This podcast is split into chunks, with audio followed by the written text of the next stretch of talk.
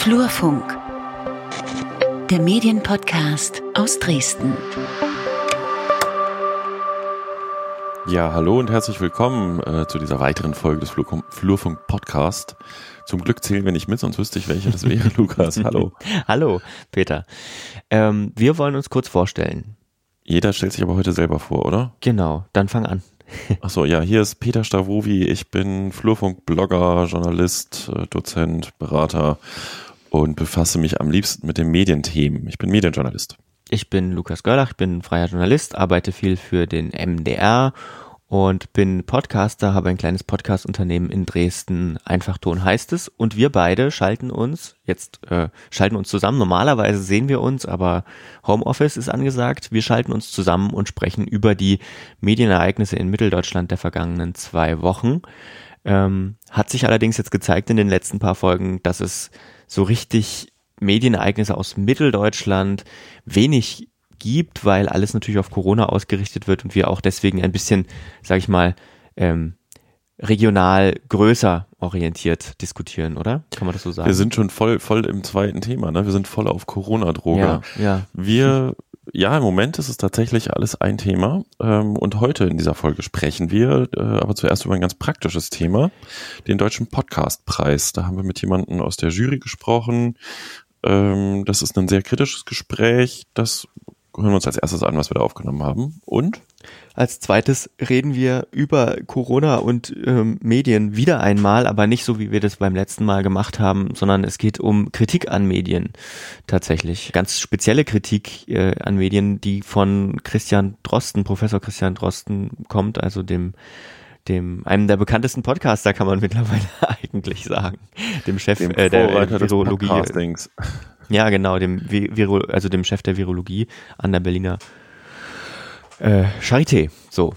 Aber lass uns erstmal einsteigen mit äh, dem Deutschen Podcastpreis, an dem wir, äh, den wir nicht gewonnen haben, aber nur, weil wir nicht teilgenommen haben, ne? Sehr gut. Sehr gut. Nein, wir haben unseren Podcast nicht eingereicht, weil wir, ähm, äh, das erklären wir im Gespräch mit Nele Heise, weil wir fanden, dass wir nicht so ganz, nichts, nichts Besonderes machen, nicht besonders genug sind, oder? Kann man das so sagen? Genau, wir sind zu Stino. Genau, und äh, wir hören mal rein in das Gespräch. So, wir reden jetzt mal über den deutschen Podcastpreis ähm, und dafür haben wir uns ein Gespräch, eine Gesprächspartnerin eingeladen, Nele Heise. Hi. Ähm, Nele, du korrigierst mich. Hi. Ähm, du bist Medienforscherin, spezialisiert auf digitale Medien und Online-Kommunikation. Ähm, auch mit einem Fokus auf Podcast und Online-Audio. Ähm, der Lukas und ich haben uns vorhin schon darüber unterhalten, woher wir uns kennen. Wollen wir das offenbar machen? Klar. Wann haben wir zusammengearbeitet, Nele? Wie viele Jahre ist das her? Ähm, 16 Jahre. Ach, du warst mal Redaktionsleiterin einer großen Jugendzeitschrift in Thüringen und ich war der Chefredakteur. Ganz genau. Das reicht. So. Lukas, woher kennst du Nele? Von Twitter von Twitter. Und Nele, für wen forschst du so? Kannst du mal ein bisschen was über dich erzählen? Ähm, ja, im Moment äh, forsche ich sogar nur für mich, also ganz unabhängig und frei und das jetzt schon, ja, schon wieder ein Jahr lang. Und vorher ähm, bin ich, ich kann gleich dazu sagen, ich sitze hier in Hamburg aktuell, bin ich tätig gewesen am Hans-Bredow-Institut für Medienforschung in Hamburg, was jetzt zum ein Leibniz-Institut ist und an der Universität Hamburg. Und genau, da war ich länger tätig in Forschungsprojekten. Da ging es so um Publikumsbeteiligung im Journalismus und parallel habe ich angefangen 2012 äh, erst im Rahmen einer geplanten Dissertation mich mit Podcasts zu beschäftigen. Die habe ich leider bis jetzt äh, oder dann irgendwann ad acta gelegt. Und das mache ich jetzt ganz frei, also als freie Referentin und ansonsten rödelt man so vor sich hin, um das mal grob zu beschreiben, was ich mache. Und du warst in der Jury des Deutschen Podcastpreises. Wollen wir erstmal kurz erläutern, was das ist? Kannst du das sagen? Ähm, ja, und zwar der Deutsche Podcastpreis wurde im letzten Jahr, im Herbst, bekannt gegeben. Das ist äh, sozusagen eine Auszeichnung ausgerichtet von größeren Anbietern und auch Vermarktern von Podcasts und Online-Audio oder Audiowerbung. Da gehören zum Beispiel Spotify dazu, Audible, aber auch der Bayerische Rundfunk war dabei, Deutschlandfunk Und ähm, ja, Springer war beteiligt. Ähm, oh, jetzt muss ich nochmal überlegen. Also so eine ganze Bandbreite an Akteuren, die teilweise auch noch sehr neu im Bereich Podcasting sind.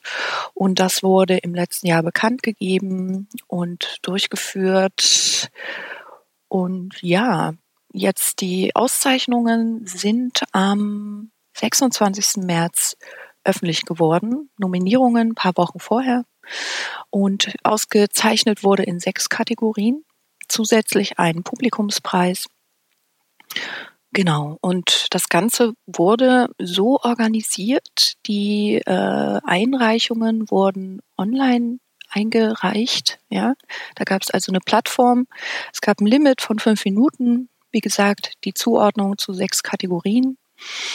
Und ähm, das Ganze wurde begutachtet von ungefähr 150 Jurorinnen und Juroren, die ähm, interessanterweise aber ganz lange nicht bekannt gewesen sind. Also das war auch so ein bisschen äh, eine etwas verwirrende Konstellation.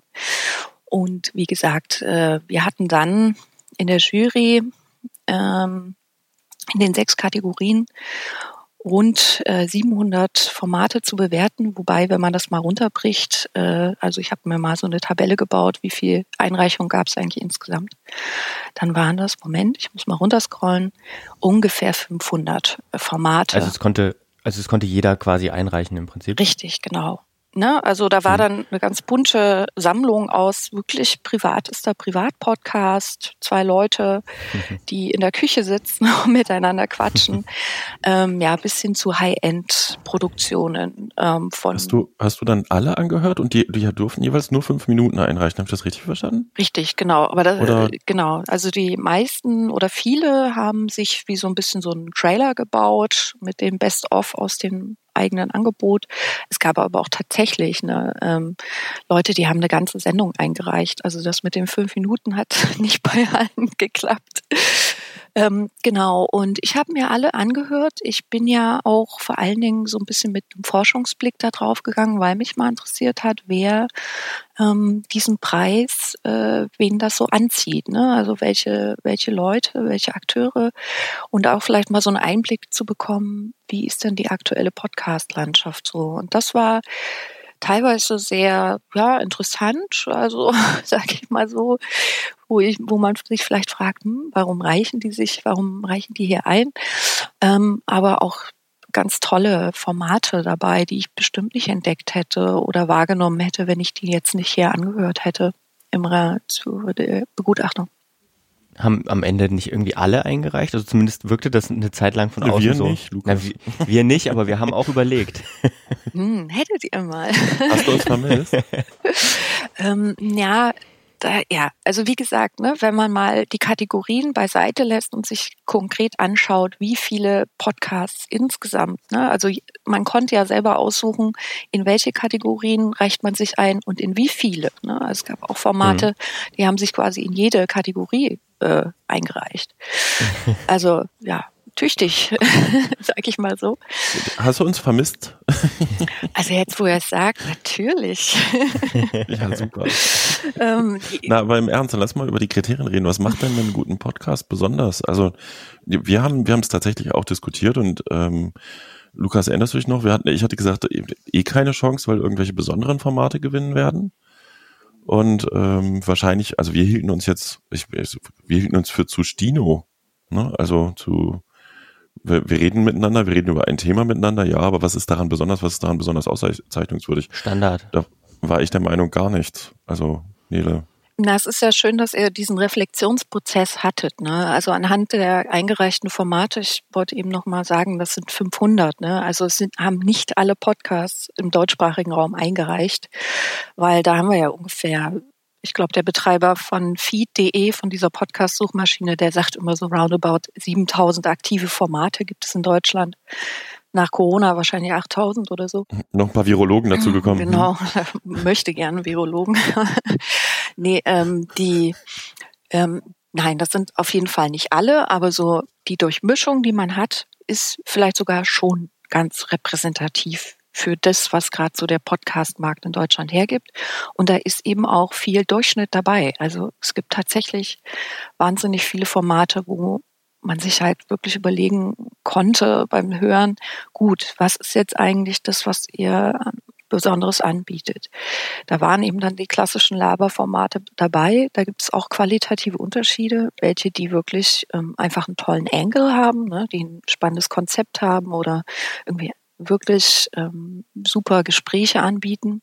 Aber es war tatsächlich auch wahnsinnig viel Durchschnitt, würde ich jetzt mal so sagen. Und ich meine, ich, ich kenne mich jetzt ein bisschen länger schon mit dem Thema Podcasting aus. Ich höre auch wahnsinnig viel aus beruflichen Gründen äh, quer und rein und da kann man dann schon sehen, was äh, setzt sich irgendwie so ein bisschen ab im Vergleich zum Mainstream, sage ich mal so. Und was ist tatsächlich e-, eher nice, aber jetzt nicht irgendwie besonders auszeichnungswürdig. Und ich meine, ich muss halt sagen, ich habe diese Brille auch auf und ich hatte ja auch diesen Anspruch, alles anzuhören.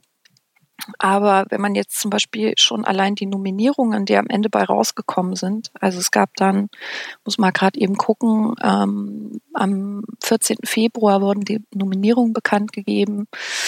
Ähm, da war ich noch ganz glimpflich davongekommen. Das heißt also, ich habe dann zumindest doch einige Formate von denen, die ich für preiswürdig hielt, wiedergefunden in dieser Liste. Und dann hat man jetzt nochmal die PreisträgerInnen und da muss ich sagen, das ist nicht wirklich wahnsinnig repräsentativ für die Qualität, die in diesem Feld steckte. Das war ja auch am Ende meine Kritik, aber man ist halt eine von 150, roundabout 150 Personen, die das bewerten. Und es ist ja irgendwie logisch, dass sich da vielleicht eher Sachen durchsetzen, die viele kennen. Es waren ja auch Leute dabei, die jetzt gar nicht selber Podcasts machen oder Radiobezüge haben, sondern die vielleicht mehr aus so einer Marketing- und Vermarktungsecke kommen, die haben sicher noch mal einen anderen Blick darauf. Und ähm, wie, wie bist du überhaupt äh, zur Jury gekommen, sozusagen? Also ich wurde nominiert für die Jury ähm, vom Bayerischen Rundfunk und parallel von einem sehr, sehr, sehr großen Audioanbieter. Keine Werbung. Okay, und äh, äh, jetzt hast du geschrieben an dem Tag der Bekanntgabe, äh, du fürchtest einen Shitstorm und zu Recht. Ähm, also warum, du hast das jetzt schon angedeutet, das ist dir zu, ja, was Mainstream, was die, die Dinge, die jetzt gewonnen haben? Ähm, ja, es war übrigens, ich habe das als Wettervorhersage deklariert und ich sollte nicht, äh, sollte das nicht tun, ne? weil äh, Corona-bedingt war jetzt die Aufregung doch nicht so groß und viele, was ich so wahrgenommen habe, haben halt auch einfach gesagt, ja, war ja erwartbar, keine Überraschung, weil die Kritik an dem Podcastpreis war doch sehr groß. Entschuldigung von vornherein, die bezog sich auf verschiedene Dinge. Die bezog sich auf die Einreichungsformalitäten. Also ein Laber-Podcast auf fünf Minuten runterbrechen ist einfach schwer und auch schlecht möglich, muss man sagen. Das zum einen. Zum anderen gab es die Kritik an denjenigen, die das ausrichten. Ja, es gibt eben auch eine Bubble innerhalb der Podcast-Landschaft, die sagt, Springer geht gar nicht ähm, beispielsweise und ja, und vielleicht auch so ein bisschen an den äh, Kategorien, die man da gewählt hat und das auch nicht klar war, wer ist denn da jetzt in der Jury, wer bewertet das?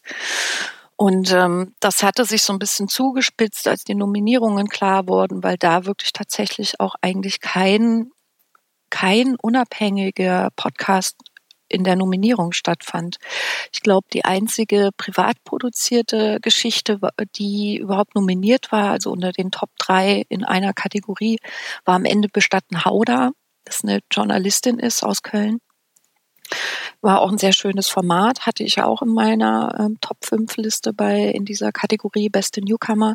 Und der Rest waren eben die großen, erwartbar, ne? Öffentlich-rechtlicher Rundfunk, ähm, Spotify war sehr häufig nominiert. Äh, ja, kann man sich äh, sicher auch erklären, warum. Ja, weil die einfach die Top-Plattform sind, über die die Leute Podcasts hören in Deutschland.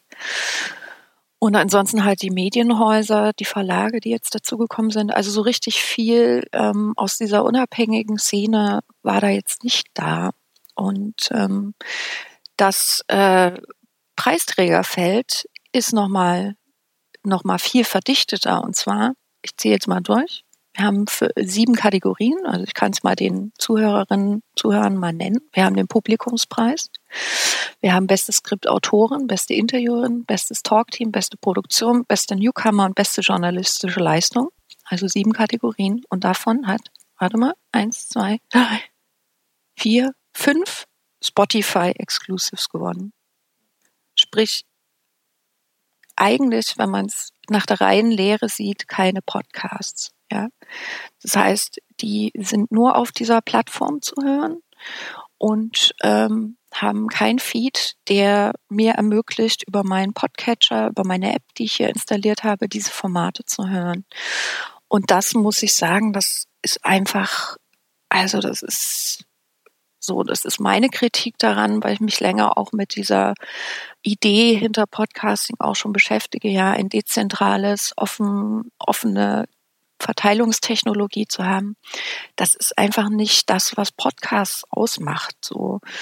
Und ähm, ja, das war der Grund, warum ich gesagt habe, es ist, äh, es wird einen Shitstorm geben, zumindest aus aus der Richtung der Leute, die von vornherein gesagt haben, ja, das ist jetzt dieser Preis ist der Versuch der großen Anbieter, der ähm, großen Streaming-Plattformen, die aber nur Exclusives anbieten oder die Exclusives anbieten und das als Podcast verkaufen wollen, hier sich eben so ein bisschen so eine Marketingplattform zu schaffen. Und ähm, wenn man jetzt die Preisträger sieht, ähm, stimmt das vielleicht auch. Ne?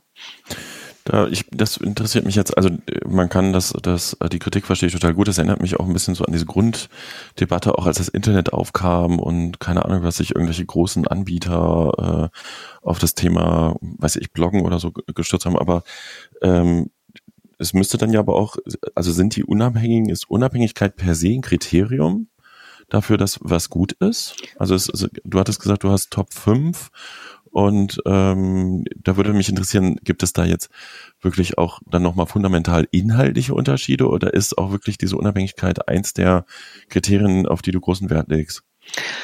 Ähm, nee, gut, generell eigentlich nicht. Also ich habe ähm, vielleicht noch mal kurz, wie wie eigentlich diese Nominierungen auch zustande kommen. Ähm, jeder ähm, hatte, jeder in der Jury hatte für jede Kategorie fünf Punkte zu vergeben. Das heißt, man hat ja eine Kategorie Bester Newcomer, da waren über 200 Einreichungen. Da konntest du dann entweder einen Punkt auf fünf Formate verteilen oder fünf Punkte auf ein Format. Ne? Also ist auch so ein bisschen strategisch vielleicht eine interessante Geschichte. Und ich hatte zum Beispiel den Anspruch, für jede Kategorie ähm, fünf Formate zu bepunkten. Einfach weil die Auswahl teilweise auch einfach schwer war und da auch eine gewisse Balance zwischen den Anbietern zu haben. Ne? Also mal was von Audible dabei, mal äh, ein, zwei freie Formate, die jetzt ähm, ohne große Produktion im Hintergrund äh, gelaufen sind, was öffentlich-rechtliches, was von den Verlagen, also so ein Querschnitt. Ähm, ich hatte auch was von dieser dabei, ähm, die wird ja immer ein bisschen vergessen. Und man muss einfach sagen, also zum Beispiel so ein Format von wie Finding Van Gogh, was von einem Museum kommt, was aber super produziert ist, was einfach tolle journalistische Recherche dahinter hatte, was spannend gemacht war und umgesetzt war. Die waren dann zwar in den Nominierungen noch mit drin, aber die haben dann nichts abge, äh, abbekommen, ja. Und das finde ich total schade, weil ähm, die waren nominiert in beste Produktion und dann ist äh, der Preisträger, ist glaube ich Torkomat und das ist ehrlich gesagt für mich auch keine gute Produktion, ne? Das oder keine herausragende Produktion. Das ist im Grunde zwei Leute treffen sich, die sich nicht kennen und unterhalten sich. Ne? Das ist also da gibt es vielleicht auch noch mal so Unterschiede in der Interpretation der Kategorien, aber eine gute Produktion hat eben alles, ähm, vom Skript über Audio, Sound, äh, all diese Ebenen, die da zusammenkommen müssen.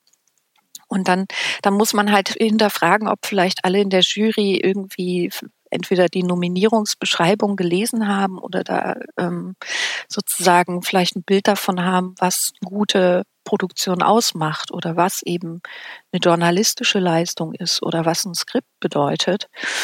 Ähm, ja, also da war ich ja schon echt ein bisschen frustriert jetzt bei den PreisträgerInnen. Wie gesagt, also Unabhängigkeit ist gar nicht unbedingt ein Kriterium. Ich habe auch, wie gesagt, sehr breit äh, Punkte verteilt, weil ich auch schon sehe, dass die Audiolandschaft sich sehr verändert hat und dass man das irgendwie auch mal abbilden kann mit so einem Preis. Ist ja toll.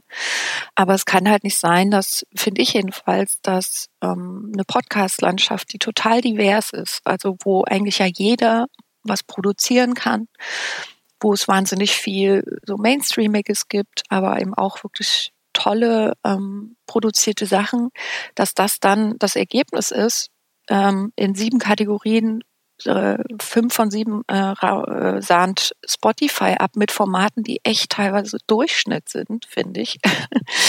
ähm, at its best, die auch nichts Innovatives bieten, wohingegen man wirklich auch Formate im Rennen hatte, die das tun. Das finde ich schon extrem ärgerlich. Ähm, Gefreut habe ich mich aber übrigens über ähm, Eva Schulz mit Deutschland 3000, weil die einfach ähm, dieses Interviewformat, dafür wurde sie ausgezeichnet, beste Interviewerin, ähm, weil die das neu interpretieren ähm, mit der Sendung. Ja. Und das sollte man auch auszeichnen, finde ich dann. Ne? Ja, tatsächlich ähm, bin ich bei beiden Beispielen, die du jetzt genannt hast, waren genau auch meine also Probleme beziehungsweise das, was mich gefreut hat. Deutschland 3000 kann ich, kann ich mich komplett damit anfreunden mit diesem Preis. Und bei beste Produktion habe ich mich gefragt, wo, wo ist die Produktion bei Talkomat? wo, wo, wie, warum? Ähm, jetzt ist, ist vielleicht aus deiner Sicht ähm, das größte Kriterium für viele immer noch der Erfolg irgendwie, weil so wirkte das auf mich. Also bei mir hat sich, als ich das gelesen habe, dass die Preise raus sind, ähm, so ein Echo-Feeling eingestellt, so ein bisschen. Hm. Wie es beim Echo damals immer war. Hm. Oh, guter Vergleich. Den Echo gibt es nicht mehr. Nein, Spaß. ähm, also, ich habe ja da eine These dazu, ähm, Fight Me, aber ähm, es ist ja so, die Podcast-Nutzung hat sich extrem verändert und zwar ähm, seit Spotify oder andere Streaming-Plattformen sind, nutzen die Menschen das zunehmend darüber. Das kann zwei Sachen heißen. Entweder die Leute haben das vorher woanders gehört und machen das jetzt aus Bequemlichkeit lieber auf Spotify.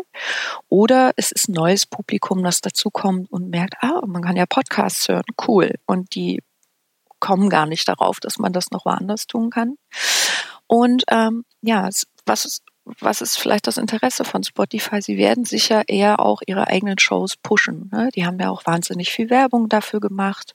Die haben da viel Geld investiert, um diese Formate ähm, super zu vermarkten. Also äh, vor, weiß ich nicht, Audible oder Spotify habe ich nirgendwo mal einen Podcast gesehen, der in der U-Bahn in Hamburg eine, eine Werbung, Werbefläche belegt. Ne? Also das muss man einfach sagen. Die haben da auch echt was geschafft für die Aufmerksamkeit für Podcasts.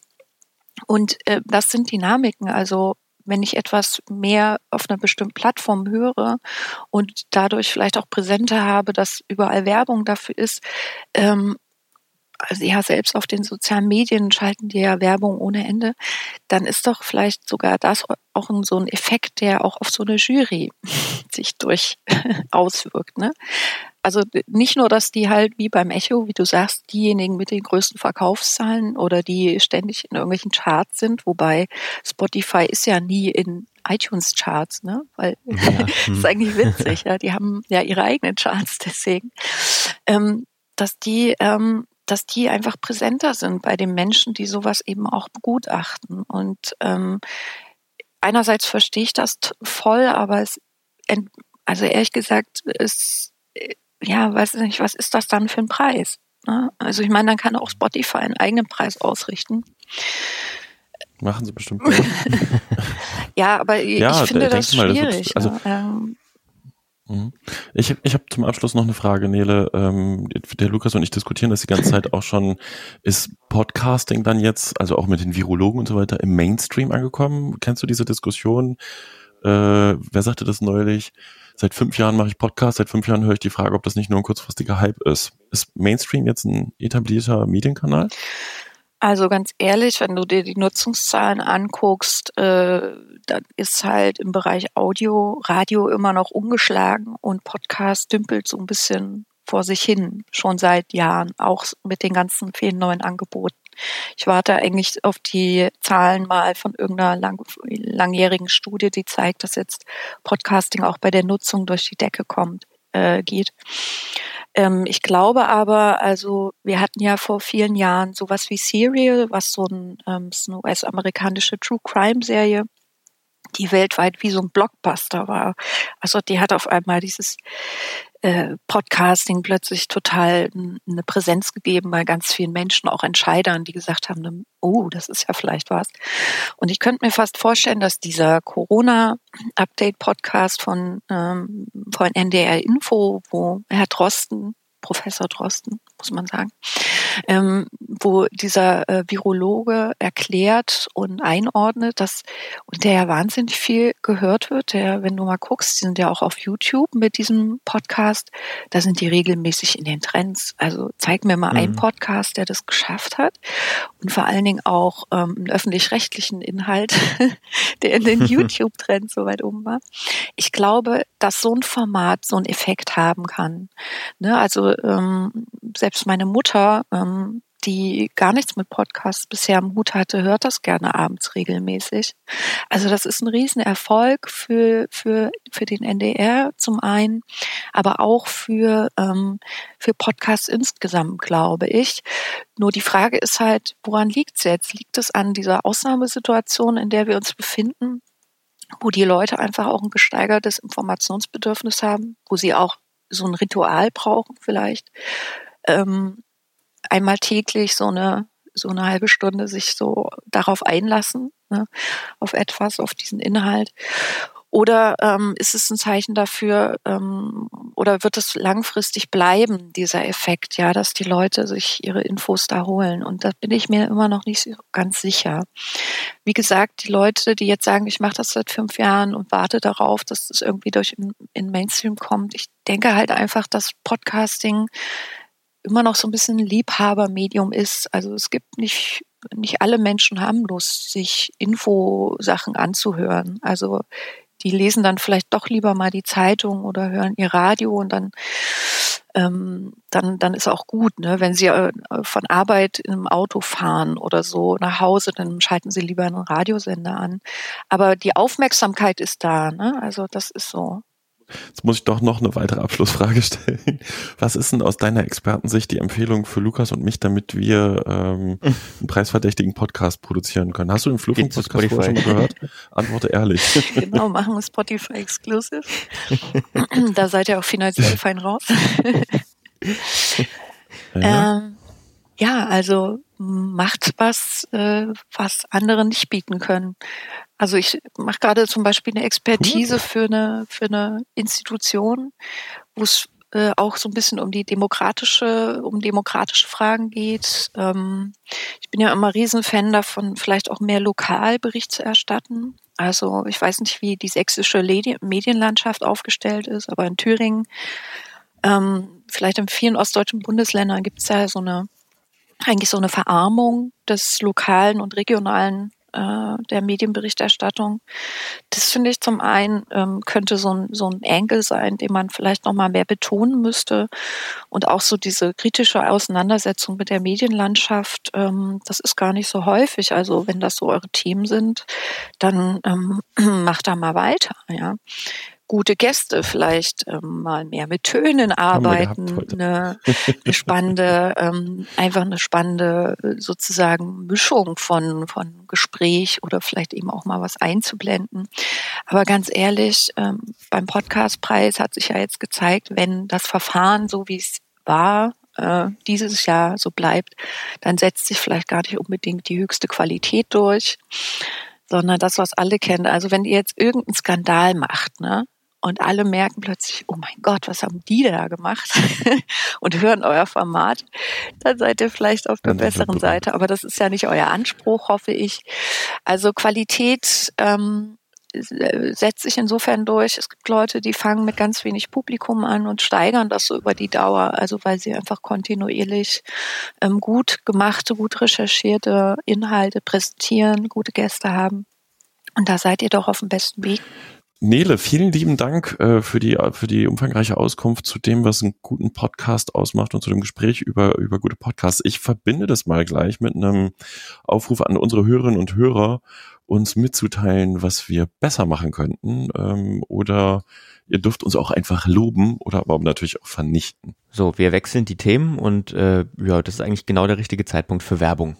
Wenn euch der Flurfunk-Podcast gefällt, dann hat der Peter Stavovi ein tolles Modell eingerichtet, wie ihr uns unterstützen könnt. Wir haben für Sie, meine Damen und Herren, drei Angebote, wie Sie uns bei Steady unterstützen können. Das ist ein Abo-Modell. Sie können 2,49 Euro abschließen, wenn Sie nicht viel Geld zur Verfügung haben und uns damit unterstützen. Darüber freuen wir uns. Für Qualitätsbewusste 4 Euro im Monat und für Leute, die das Angebot institutionell nutzen, das bezieht sich auch auf den Blog, sind es dann 15 Euro im Monat. Wir brauchen Ihr Geld, damit wir hochwertigen Medienjournalismus aus Mitteldeutschland produzieren können. Sehr schön gesagt. Und jetzt aber weiter mit der Folge. Kommen wir zur Sache. Jetzt mal Fischer bei die, Fischer bei die Butter. Es gibt heftige Kritik an der Medienarbeit von dem Virologen, du hast vorhin im Scherz gesagt Gesundheitsminister, was ja falsch ist, von dem Virologen Professor äh, Christian Dorsten aus verflucht Berlin. Berlin.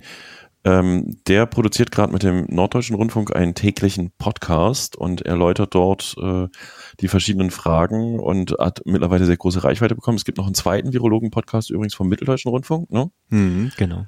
Ähm, die beiden äh, informieren halt sehr viele Menschen und der Christian Dorsten hat in einer der Folgen gesagt, und das hat der Deutschlandfunk aufgegriffen, äh, dass er doch sehr unzufrieden sei quasi oder das signalisiert, ähm, äh, was die Medien so machen mit seiner Arbeit. Hm. Ähm, ich habe das mal so ein bisschen rausgezogen.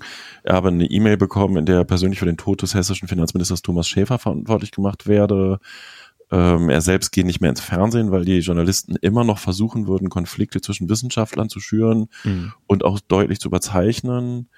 Und er ist auch ein bisschen sauer darüber, dass die Forscher als Entscheidungsträger dargestellt werden, wobei er ja nur Empfehlungen gibt, ähm, dass er sich selbst als Comicfigur gezeichnet sieht, also mit, mit in Karikaturen. Und ähm, Medien sollten klar machen, was ihre, wie ihre Verantwortung ist, findet er. Und er müsste sich nicht explodieren. Das hatten wir ähm, im, im Vorgespräch mit Nele ja auch gehabt. Und für einen Wissenschaftler ist es eigentlich gar nicht gut, so viel Öffentlichkeit zu kriegen. Hm. Äh, ich brauche das nicht. Es gibt kein Erfolgsmaß in der Wissenschaft in Form von Podcasts oder Twitter-Followern. Genau. Er meint auch, dass es tatsächlich, ähm, also in der Folge meint er auch, dass es tatsächlich eher, wie soll ich sagen, eher schlecht für WissenschaftlerInnen sein kann, wenn sie sich so exponieren, weil man immer sehr stark vereinfachen muss in der Öffentlichkeit und das sei äh, auch teilweise ein Problem im Fach jetzt. Ne? Man, man, man kann damit im schlimmsten Fall auch seine eigene fachliche Glaubwürdigkeit in Frage stellen, wenn man sehr vereinfacht. Also es geht darum, dass Prominenz ihm als Wissenschaftler eigentlich gar nicht gut tut, sondern er tatsächlich ein inhaltliches Anliegen hat, nämlich den Leuten draußen sein Fachgebiet und die Sachen aus seinem Fachgebiet zu erklären. Genau.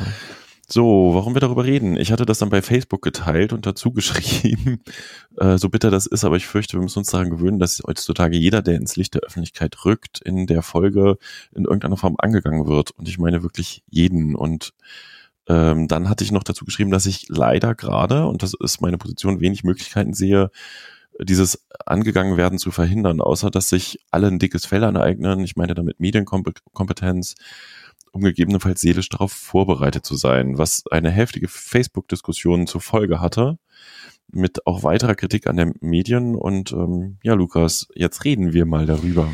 Ja, Machen ich, die Medien einen schlechten Job?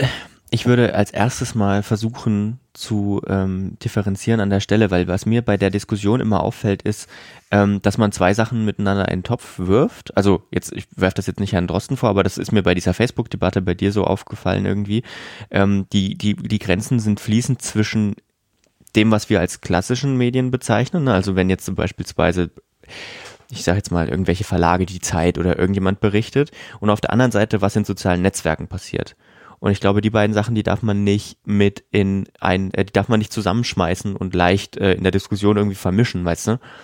Weil ähm, das Ja. angegangen werden passiert ja nicht unbedingt, äh, wenn ein, ein, weiß ich nicht, ein Autor, eine Autorin ähm, einen Artikel über etwas schreibt, sondern, sondern das angegangen, Angehen passiert halt viel in Kommentarfunktionen bei Twitter und so weiter und so fort. Ja, das, das mag sein, aber wir können ja mal beide versuchen, das wirklich auszublenden, die sozialen Netzwerke, und wirklich über die Medienarbeit reden, weil Ja. man findet, also äh, ähm, wenn, wenn Drosten eine E-Mail bekommt mit einer Drohung oder mit dem Hinweis, du bist schuld an, dann hat das erstmal tatsächlich, darauf weißt du ja auch hin, weder was mit sozialen Netzwerken noch was mit Medien zu tun. Ja. Ähm, und wir reden wirklich über die Medienarbeit. Und wenn man über die Medienarbeit redet, findet man durchaus auch im Netz Stücke, wo er sehr heftig kritisiert wird. Und Mhm. man findet auch ich sag mal, überzogene Geschichten im Sinne von Satiren oder Karikaturen. Hm. Ne, während er aus seiner Sicht rein sachlich argumentiert, nach bestem Wissen und Gewissen, und das findet er nicht korrekt. Hm. Und ich glaube, es gibt auch einige Unterstützer, die sagen, jetzt hört dem Mann doch zu und hört auf, das zu kritisieren oder hört auf, das ähm, zu persiflieren zum Beispiel. Und ähm, weil ich meine jetzt tatsächlich, er hat ja dann offensichtlich wohl auch wirklich ausgesprochen, dass er erwägt, sich aus den Medien zurückzuziehen. Hm. Ja, und da muss man sagen, das ist ein sehr vielschichtiges Thema, wahrscheinlich nicht ganz so vielschichtig wie die Virologie im Detail. Ja, ja. ähm, aber ich, also das ist ein bisschen ein anderes Thema als das, was ich geschrieben hatte. Ich hatte geschrieben, man muss damit rechnen, dass man persönlich angegangen wird und dass ja. man sich auch angegriffen fühlt und wahrscheinlich auch zu Recht, weil man angegriffen wird. Ähm, das ist die Frage, machen das persönliche Menschen, die also Droh-E-Mails schicken? Genau. Und ähm, was mir auch als erstes Beispiel einfiel, ist tatsächlich, das ist vielleicht ein bisschen abwegig im ersten Moment und vielleicht widersprichst du mir auch. Wir hatten die MDR-Moderatorin, die nach der Verleihung des Semper-Ordens, Semper-Opernball-Ordens, nicht Semper-Oper, äh, Semper Opernballordens ähm, eingesprungen war. Ich glaube, Marielle Höppner, Höfner? Mareile Höppner, ja. Mareile Höppner, entschuldige. Ähm, und die dann das wieder zurückgezogen hat, nachdem sie sogar Morddrohungen bekommen hat. Ja. So, jetzt kann man darüber diskutieren, ob das cool war, dass sie da eingesprungen ist oder nicht. Mhm. Ähm, aber dass sie Morddrohungen bekommt, ist nicht in Ordnung. Und sie hat daraufhin zurückgezogen. Und ich glaube, das ist im weitesten Sinne ähnlich. Sie macht was, sie steht im Licht der Öffentlichkeit, sie hat sowieso eine gewisse Popularität. Hm. Sie bekommt, äh, sie wird irgendwie angegangen, in dem Fall mit einer Drohung, die jeglich, die absolut nicht akzeptabel ist. Ja.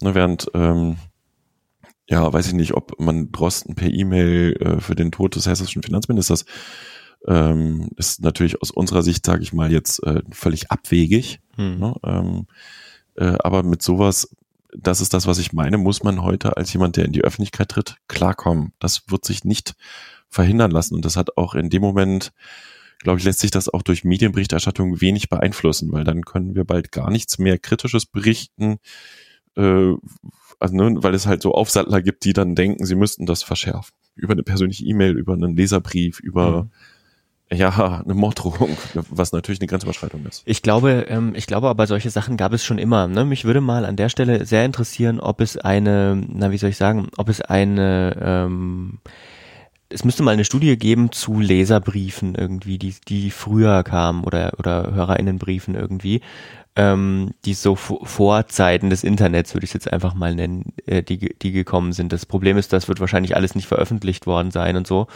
Ähm, aber das fände ich mal spannend, weil ich glaube, dass es das früher auch schon gab. Natürlich ist die Masse eine andere, weil heutzutage jede und jeder irgendwie befähigt ist durch die sozialen Netzwerke oder durch E-Mails eben, ist natürlich auch, also ist in, in unserer Welt irgendwie so ein, so ein Oldschool-Weg, aber eigentlich ist eine Mail schreiben, äh, geht, geht fix.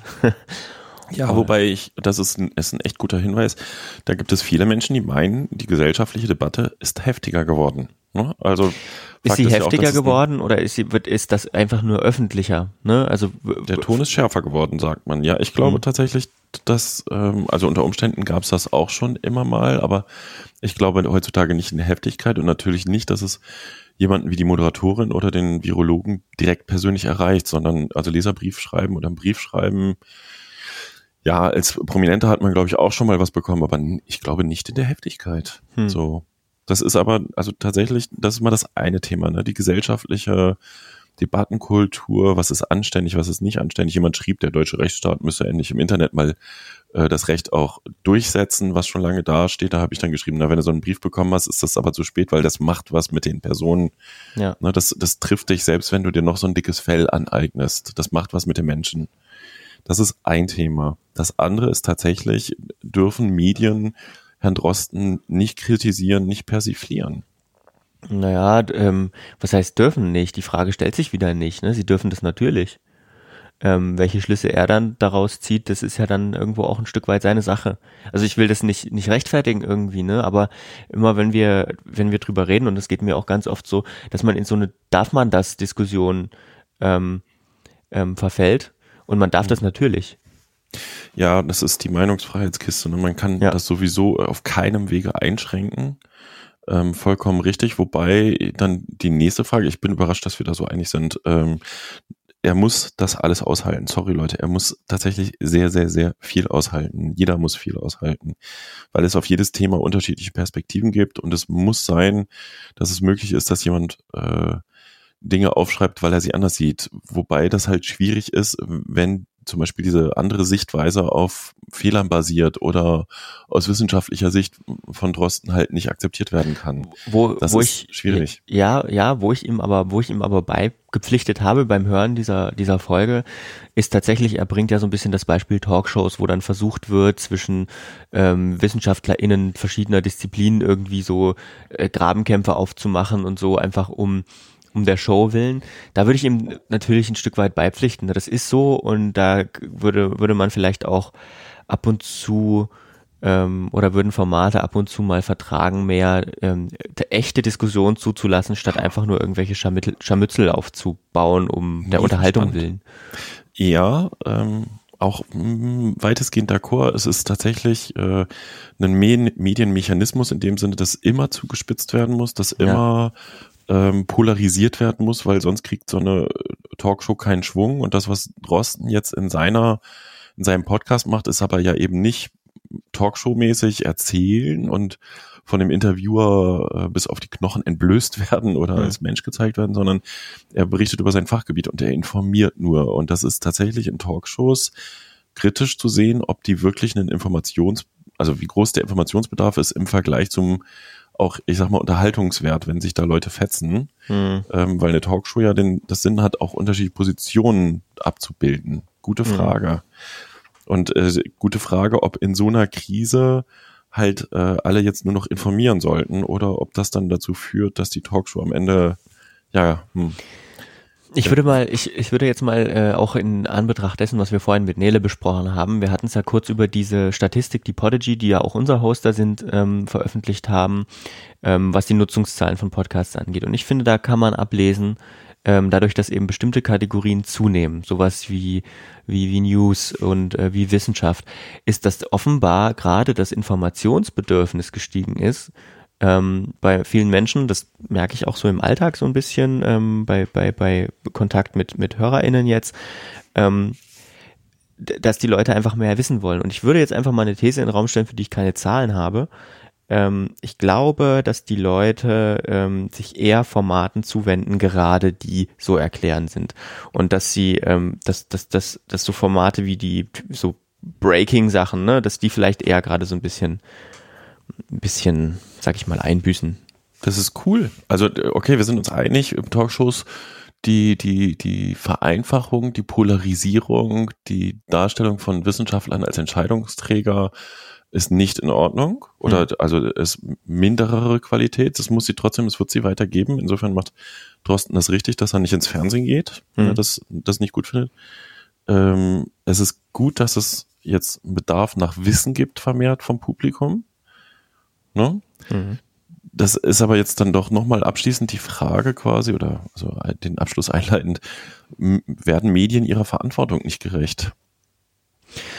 Ich glaube, das, was ich so überblicke, ähm, dass zumindest die Medien, die ich konsumiere, ihrer Verantwortung ziemlich gerecht werden. Wir haben aber übrigens einen Aspekt da noch gar nicht besprochen. Ja den der, die eine Sache ist die der Verantwortung. Wir tragen sachliche Informationen in die Welt raus. Wobei ich übrigens will das auch nochmal erwähnen, weil ein Kommentar in die Richtung kam, der Podcast sei Qualitätsjournalismus. Qualitativer Journalismus würde meiner Meinung nach Positionen eher einordnen, anstatt sie mono äh, in die Welt hinaus zu transportieren. Ne, das ist informativer, guter Journalismus, wenn die Fragen gut sind, aber theoretisch müsste man äh, da auch tatsächlich Gegenpositionen einsammeln, kritisch hinterfragen, was dort äh, transportiert wird. Im Moment sind wir aber offensichtlich eher so eine Gesellschaft, die der Wissenschaft folgt, was durchaus jetzt nicht blöde klingt. Ob, obwohl, obwohl, also ich, ich weiß nicht, weil ich, ich finde, ähm, dass auch das ja gemacht wird, ne? Klar, du kannst es jetzt nicht in dem einen Format, in dem, in dem Corona-Update, weiß ich nicht, ob das so sinnvoll ist, jetzt so 100 verschiedene Positionen, weil das ist tatsächlich so angelegt, dass es eben diese, diese wissenschaftlich fundierte ähm, ähm, Sicht von Herrn Drosten wiedergibt, ne? Mhm. Ähm, und es gibt aber auch noch andere Formate. Wir haben ja eben zum Beispiel noch einen Alexander Kekulé aus Halle, der für den MDR einen Podcast macht, der sich ja durchaus ein bisschen von dem von Drosten unterscheidet, auch in den, in dem Fazit, was er ab und zu zieht und so. Also wir haben ja diese verschiedenen Einordnungen und äh, Drosten wird ja auch kritisiert, Kekulé wird auch kritisiert. Ähm, und es ist natürlich auch auf NutzerInnenseite irgendwie wichtig, ist ja auch ja. das Ziel, ne? Also man soll ja kritisch auch konsumieren. Man soll es ja nicht einfach hinnehmen, so dass irgendjemand für einen die ganze Arbeit macht und sagt, hier, das ist jetzt das perfekte Informationspaket, bitteschön für dich. Das gibt's ja nicht. Das ist ja nicht ja. möglich. Ja, mir fällt auch noch auf, ähm, weil es auch aus, in der Diskussion kam, dass das ähm, ne, Moment, der eine Punkt ist tatsächlich nochmal dieser, ne, ähm, es gab eine heftige Kritik am öffentlich-rechtlichen Rundfunk, dass der zu regierungshörig sei und hier Maßnahmen unterstützt, die Grundrechte einschränken. Mhm. Und es gibt immer wieder Hinweise auch von Medienvertretern, Leute, jetzt verliert man nicht die Kritikfähigkeit. Ist es wirklich in Ordnung, dass Polizisten kontrollieren, ob du spazieren gehst oder auf dem Weg zur Arbeit bist? Mhm. Ähm, das ist mal der eine Punkt. Das heißt, äh, auch wenn Herr Drosten das nicht gefällt, er muss damit leben, kritisiert zu werden, wobei er wahrscheinlich ein großes Problem damit hat, wenn er aus seiner Sicht nicht wissenschaftlich fundiert kritisiert wird, sondern ja populärwissenschaftlich oder mit starken Vereinfachungen. Mhm. Das ist die eine Sache. Und das finde ich eine berechtigte Diskussion und von seiner Seite auch nachvollziehbares Argument. Äh, was in der Diskussion aber auch deutlich wurde, es, es gibt so eine, ja, ich habe, glaube ich, vorhin auch nochmal sowas geschickt. Ne? Es gibt immer gerne in bestimmten Situationen heftige Kritik an den Medien. Äh, da fällt mir immer als erstes ein, das ist ein bisschen böse, der Reflex, vielleicht haben wir genau die Medien, die wir verdienen, ne? weil das Publikum genau das bekommt, was, wonach es lechzt. Es lechzt nämlich nach negativen Schlagzeilen, es lechzt nach Polarisi Polarisierung, es lechzt nach Skandalen. So, insofern machen die Journalisten an der Stelle vielleicht auch einfach das, was sie immer machen. Und da kann man diskutieren, ob sie ihrer Verantwortung gerecht werden oder nicht. Hm. Wenn sie ihre Kritikfähigkeit, ihre kritische Distanz verlieren, machen sie auf jeden Fall was falsch. Hm. Also don't kill the messenger ist übrigens auch so eine alte Regel. Ne? Derjenige, der wo waren das, beim Marathon äh, das Schlachtergebnis über, übertragen hat, ist er danach geköpft worden, ja oder nein? Ja.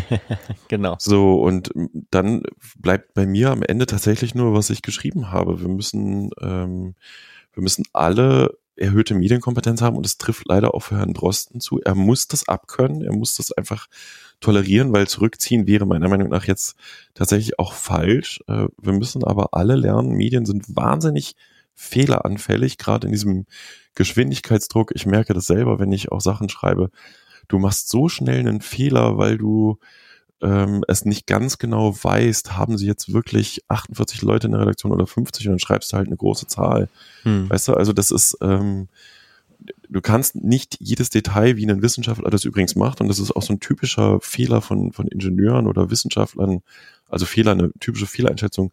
Es gibt im Journalismus keine Messgenauigkeit. Ne, es gibt immer ganz häufig viele Stellen, wo es sehr vage wird, weil du auch einfach vereinfachen musst. Du kriegst es sonst nicht transportiert. Du musst mal pauschalisieren, du musst vereinfachen.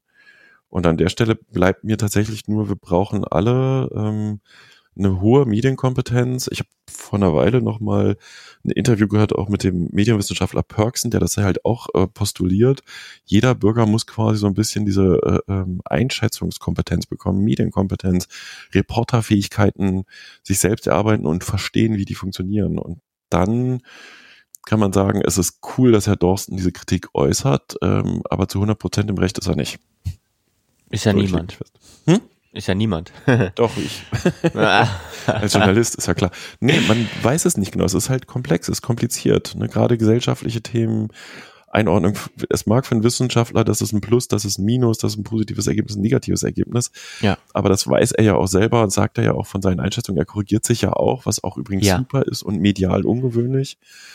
Ne? Ähm, Politiker versuchen das ja immer so darzustellen, als hätten sie keinen Fehler gemacht, sondern als hätte es eine weitere Entwicklung gegeben. Mhm. Das ist schon mal ganz cool. Aber ähm, ja, die pauschale Medienkritik müssen Medien besser werden.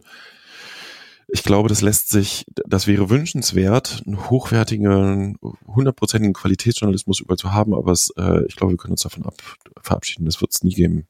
Das kann man sich abschminken. Ich denke auch. Ein finales ja. Urteil. Oh ja. Mann, ich dachte, wir das, diskutieren viel heftiger. Das, echt? Wieso? Ja, ich habe irgendwie erwartet, dass du sagst, äh, der hat recht und ich sage, der hat Unrecht. Nee, nee. Ähm, ich, sind wir für halbgare Journalisten? Wir liefern Ja. kein Plus und Minus. Dann lass uns doch noch mal reden, worüber wir noch hätten reden können. So viel ist es nicht. Ich habe eben noch ein Thema dazu geschrieben übrigens. ah ja, dann muss ich ja doch nochmal hier in das Pad reingucken. Ja, solltest du. Also, du hast, worüber wir hätten sprechen können. Paul Schäfers neuer Pressesprecher des CDU-Landesverbands Sachsen. Äh, Ist eine Personalie. ist eine Einfach Personal, ist die Info. einzige Meldung, da man könnte darüber sprechen, warum der Flurfunk äh, als Blog gerade so ausdünnt und ich so wenig Nachrichten habe. Ähm, das korrespondiert zu dem nächsten Thema, worüber wir hätten sprechen können. Also Paul Schäfer, Glückwunsch als neuer Sprecher, 26 Jahre alt. Insofern übrigens bemerkenswert, ähm, der hat im Wahlkampf der CDU sehr viel Social Media gemacht und die CDU Sachsen hat das wirklich auf sehr ungewöhnliche, progressive Art und Weise gemacht. Da trage ich auch Paul äh, ein paar, man kennt sich halt in dieser Twitter-Szene übrigens, äh, da hat er sicherlich seinen Anteil dran. Ich bin gespannt, was sich jetzt im Landesverband verändert, weil aus der äh, Halbaußenposition, ich kriege da sehr viele Sachen mit, Hm. ähm, ist die CDU ja, gibt ja die Jungen und gibt ja die Älteren. Mehr sage ich nicht. Also, hat, äh, naja, im Moment sind die, die Jüngeren am Drücker auch über den Ministerpräsidenten. Ich habe noch dazu geschrieben, Lukas, die Serie Medien im Krisenmodus, äh, die Medien im Krisenmodus als Serie, die wir beim MDR, da arbeite ich ja im Moment als Berater und jetzt habe ich auch mal ein paar Texte geschrieben, äh, Medien 360G der Medienredaktion des Mitteldeutschen Rundfunks äh, gerade einsammeln, weil ich habe ja ganz viel jetzt schon recherchiert und der Kollege Steffen Grimberg macht sehr viele Geschichten und wir kriegen demnächst auch nochmal einen äh, von einer Autorin zugeliefert, wie so die Medien in der Landschaft, äh, mit dem, in der, die Medienlandschaft in Mitteldeutschland äh, mit dem Coronavirus umgeht.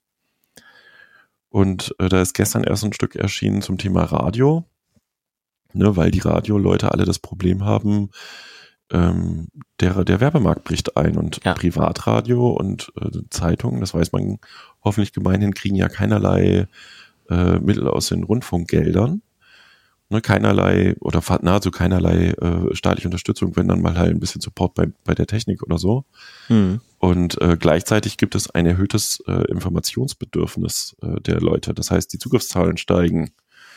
Und das wird jetzt im März, sagt man, beim Radiomarkt, äh, es sind schon ein paar Stornierungen da, aber der April wird sehr heftig. Ja. Ähm, Im günstigsten Fall sind es nur 40 Prozent Stornierungen, im schlimmsten Nur. Fall 80 Prozent. Wahnsinn. Hm. Und da bin ich mal sehr gespannt, wie lange die das durchhalten und ob es dann nicht doch mal ausnahmsweise staatliche Mittel gibt. Hm. Da Das kann man wird- sich mal reinklicken. Wir verlinken das. Ich finde das sehr gut, was ihr da macht. Dankeschön, das Das freut sind mich. sehr spannende Einblicke. Ja. Na, wir bemühen uns sehr halt nicht diese reine Branchensicht zu machen, aber es ist äh, auch für uns Medienjournalisten manchmal ganz schön schwer, wie viel Wissen setzt du voraus und wie viel nicht. Ja. Sich, zu, sich selber zu grounden. Ja, und die Fragen des Publikums äh, einzusammeln. Aber auch da freue ich mich übrigens über Hinweise. So, damit haben wir es für diese Woche. Wir, wir, wir hören uns dann in zwei Wochen wieder ähm, und reden sicherlich auch wieder über Corona. Meinst du? Ich denke schon, ich denke schon. Vielleicht kann das Thema dann keiner mehr hören. Wir werden sehen, es wird sich einiges tun in den zwei Wochen. Wenn ich mal so in den Kalender gucke, ähm, dann sind das ja jetzt sehr Entscheidungsträger. Nee, ist noch nicht. Bis zum 20. ist es ja jetzt auf jeden Fall erstmal dann. Ja, Man, man flüstert ja schon, dass man davon ausgeht, dass es äh, ähm, noch weitergeht, ne? Dass die Ja. Schule dann noch nicht offen ist. Ja, sicherlich sogar so. Naja. Ja. Gut, Peter, es hat Spaß gemacht. Wir hören uns. wir sprechen uns. Äh, Na? liebe Hörer, Hörerinnen, tschüss, bis zum nächsten Mal. Wir freuen uns wie immer über Feedback. Ciao, ciao. Bis dann. Eine Einfachtonproduktion 2020.